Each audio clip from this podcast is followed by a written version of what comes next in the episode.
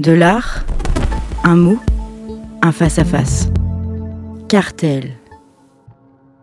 Le promontoire du songe. Cartel, saison 3, épisode 13. Jean-Charles Vergne. Euh, Je vais parler de deux œuvres qui fonctionnent en fait euh, plutôt ensemble, mais qui sont deux œuvres indépendantes malgré tout. Deux œuvres réalisées par Sébastien Maloberti, qui est un artiste français né en 1976, qui vit à Clermont-Ferrand. Je vais commencer par les décrire, euh, parce que ce sont des œuvres qui, d'un premier abord, ont plutôt un aspect assez déceptif. Euh, la, première, euh, la première œuvre, le premier élément en tout cas de ce diptyque, si on veut considérer qu'il s'agit d'un diptyque, euh, le premier élément est une petite plaque de bois euh, qui mesure euh, un peu plus de 30 cm par, par un peu plus de 20 cm. Petite plaque de bois dont les angles sont rognés. Manifestement, il s'agit d'un bois qui n'est pas un bois noble. On est plutôt sur quelque chose qui s'apparenterait à un bois de récupération, une petite planche euh, assez fine. Et sur cette petite planche euh, sont imprimées deux photographies de vagues dans des tons bleuâtres, euh, plutôt des tons éteints. Euh, et on voit sur la partie supérieure euh, euh, un rouleau, donc une vague qui s'enroule sur elle-même, qui est typiquement le type de vague qu'on peut voir sur des photographies de, de surf. On est vraiment sur quelque chose qui relève du cliché, une forme de stéréotype. Et puis dans la partie dans la partie inférieure, une autre vague, mais qui celle-ci n'est pas une vague photographiée, mais la reproduction d'une gravure, euh, d'une gravure de vague euh, qu'on identifie assez rapidement comme étant probablement, euh, et ça va, s'avérer être juste, étant probablement la gravure d'une vague japonaise, telle qu'on peut en voir dans les musées, ces vagues gravées par les artistes japonais du 19e siècle. Le deuxième élément est beaucoup plus compliqué. Lorsque j'arrive devant, devant celui-ci, je vois pas grand-chose. C'est-à-dire que le deuxième élément est également une plaque, alors là que j'identifie assez facilement comme étant une plaque d'isorel.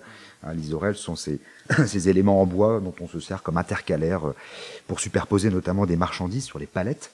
Hein, sont des, donc ce sont, c'est un bois qui est un bois euh, euh, qui n'a aucune forme de noblesse. À l'instar de la première plaque, hein, cette, cette seconde plaque euh, possède également des angles qui sont euh, très abîmés, rognés.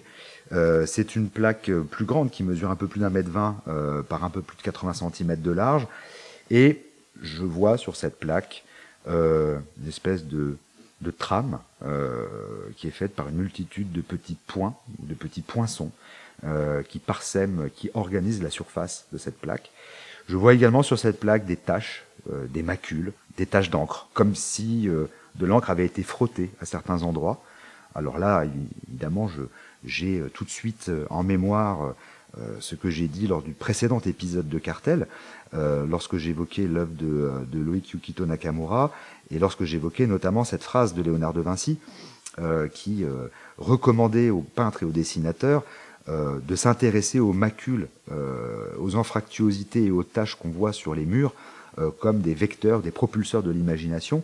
Et là, évidemment, bah, je suis face à cette plaque d'Isorel, ignoble, hein, quand je dis ignoble, c'est, euh, c'est-à-dire le contraire de noble, assez repoussante, je dirais, finalement, euh, en tout cas qui n'a aucune forme de séduction, euh, et j'y vois ces taches. Mais malgré le conseil de Léonard de Vinci, j'ai du mal, malgré tout, à, à me projeter et à imaginer ou à voir dans ces tâches euh, des, des éléments possibles euh, qui pourraient à un moment donné euh, véhiculer mon imaginaire vers quelque chose de vers quelque chose de figuratif. Et sur cette plaque, je vois également de manière très subtile des irisations, euh, un léger dégradé de couleur, euh, un peu comme un arc-en-ciel. On a une forme violacée, on a une bande horizontale violacée dans la partie inférieure de la plaque, puis ça dérive vers quelque chose qui tire vers le vert, vers le jaune, vers l'orangé, vers le rouge, mais tout ça étant extrêmement subtil, presque invisible en définitive. Je vais peut-être commencer par, euh, par faire un détour qui peut-être va nous permettre de comprendre comment, euh, comment les choses adviennent sur ces œuvres-là. Et le détour que je vais faire, je vais le faire par Marcel Proust. Euh, et je vais euh, citer un, passage extrêmement connu de la recherche du temps perdu de Proust, qui figure dans le tome 2, c'est-à-dire dans le, côté de Guermantes. Et à un moment donné, donc, Proust décrit son narrateur qui va visiter une exposition d'Auguste Renoir. Cette visite de l'exposition de Renoir par le narrateur est absolument bouleversante. Il écrit la chose suivante. Des femmes passent dans la rue, différentes de celles d'autrefois, puisque ce sont des Renoirs. Ces Renoirs où nous nous refusions jadis à voir des femmes. Les voitures aussi sont des Renoirs, et l'eau, et le ciel.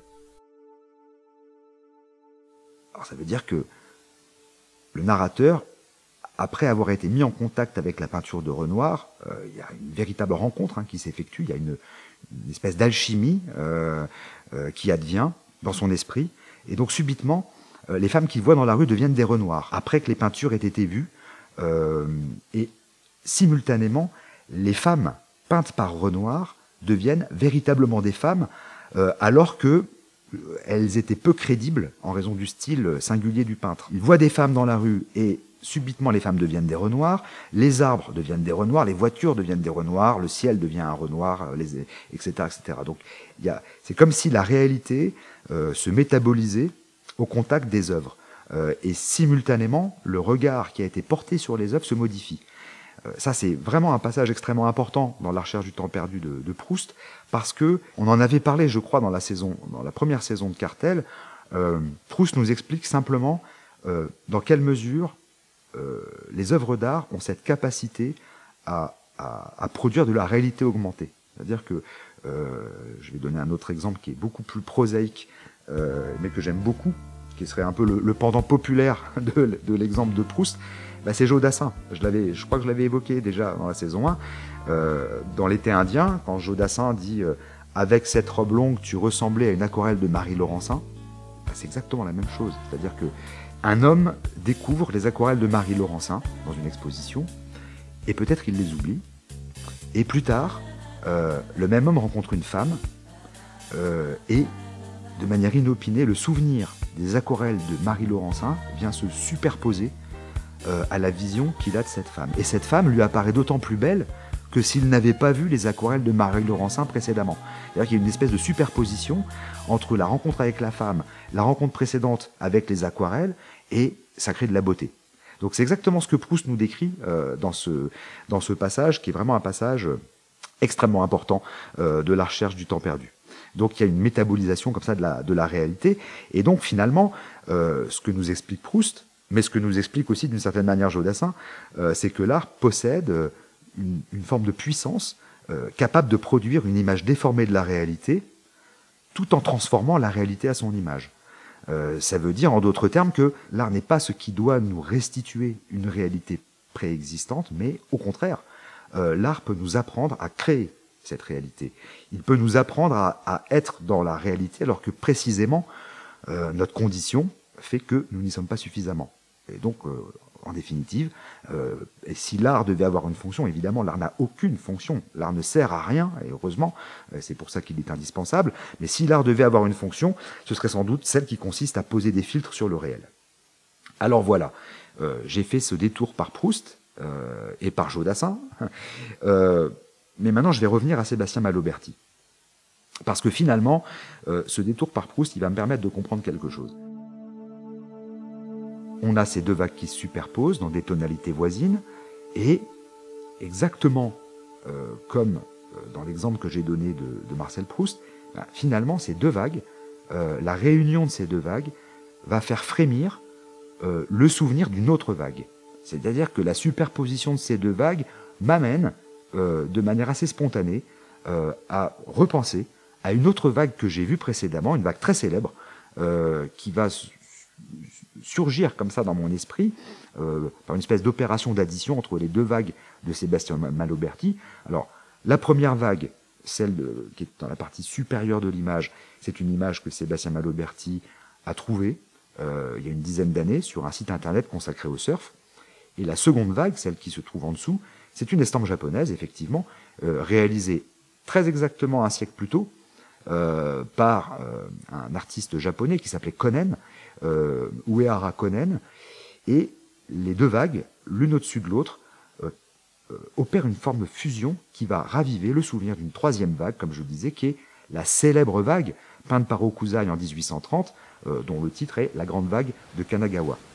C'est vraiment cette, cette vague que tout le monde connaît. La vague d'Okuzai, elle a été reproduite des millions de fois dans des catalogues évidemment, on peut la voir dans des expositions, elle a été reproduite en poster, enfin c'est vraiment une des grandes images euh, qui traverse euh, l'histoire de l'art.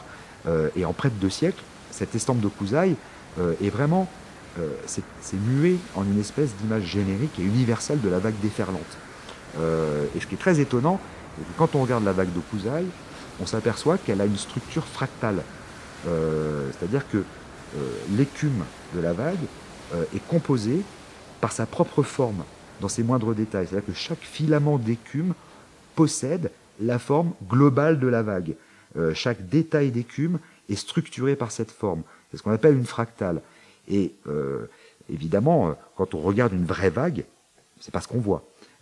simplement, au Kusai, par une espèce de d'imagination totalement précurseur, a imaginé ce, qui, ce qui ne pouvait absolument pas être imaginé en 1830. C'est-à-dire, il, a, il a vu une vague et il a formalisé cette vague sous la forme d'une estampe euh, en la rendant fractale.